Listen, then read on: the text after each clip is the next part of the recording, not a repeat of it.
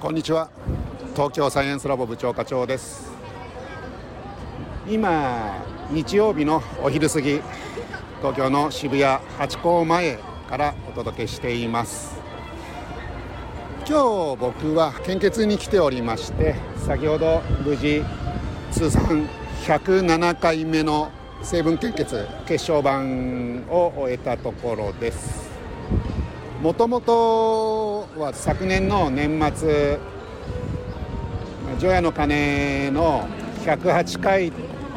と同じ数だけ、えー、献血の回数伸ばしたいなと思っていたんですが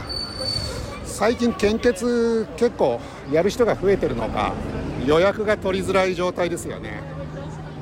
僕も行きたい時に予約が取れなかったり予約取ってんだけど急に都合が悪くなっちゃったりしてずるずるこのタイミングになってしまったということです。で次も2週間後が取れなくて3週間後4月23日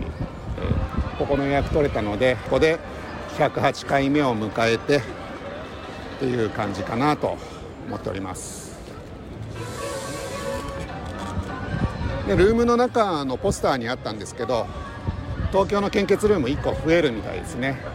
東京の八重洲口の方に、えできるということで5月から稼働するというお知らせが出ていました。もともと渋谷も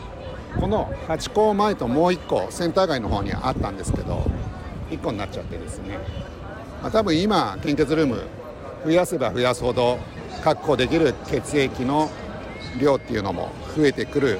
状況なんじゃないかなと思います。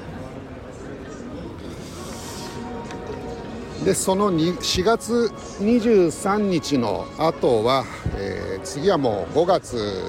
ゴールデンウィークですね。そこの中で1回やれればいいかなと思っています。今年の立夏夏は5月6日なので次の献血はもう夏ということになります。季節早いですね。でこの暦のですね、えーエピソードも東京サイエンスラボの科学雑談の方で今後取り扱っていきますのでもしよろしければそちらの方も